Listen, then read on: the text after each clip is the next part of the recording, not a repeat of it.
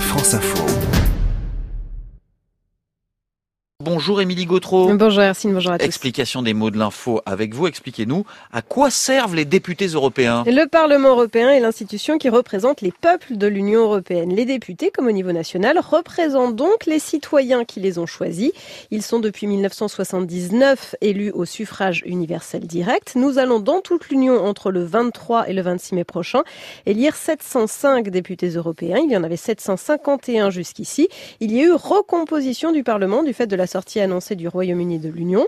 La France sera un des pays qui comptera le plus de représentants, 79 députés élus pour 5 ans. Alors quelles seront les missions de ces 79 eurodéputés? Parmi les missions communes à tous les députés européens, il y a la participation à l'adoption des textes de loi, les directives, les règlements, les décisions.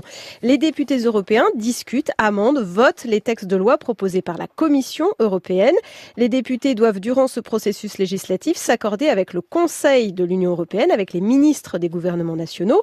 Il y a dans le cadre de la procédure ordinaire partage du pouvoir législatif, co-décision. Sans accord, la loi ne passe pas. Sur certaines questions comme les questions fiscales, le Parlement n'a en revanche qu'un rôle consultatif. Les députés européens établissent et votent aussi avec le Conseil le budget de l'Union européenne.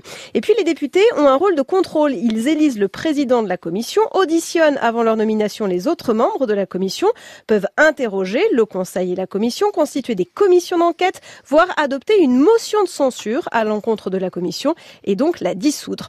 Les députés peuvent opposer des vétos dans certains domaines. Ils peuvent par exemple s'opposer à l'arrivée d'un État membre dans l'Union ou s'opposer à la signature d'un traité international. Ces députés européens, ils ont aussi parfois des missions qui sont plus spécifiques. Puisqu'ils travaillent par ailleurs dans 20 commissions permanentes spécialisées dans un certain nombre de domaines, affaires étrangères, droits de l'homme, environnement, emploi et affaires sociales, agriculture, transport et tourisme, culture et éducation par exemple. Et ces députés ne siègent pas par nationalité. Et non, ils siègent par groupes politiques transnationaux en fonction de leurs affinités politiques. Il y avait huit groupes jusqu'ici. Pour constituer un groupe, il faut au moins 25 députés représentant au minimum un quart des États membres, 7 États membres donc. Émilie Gautreau, l'explication des mots de l'info tous les jours dans le 12-14.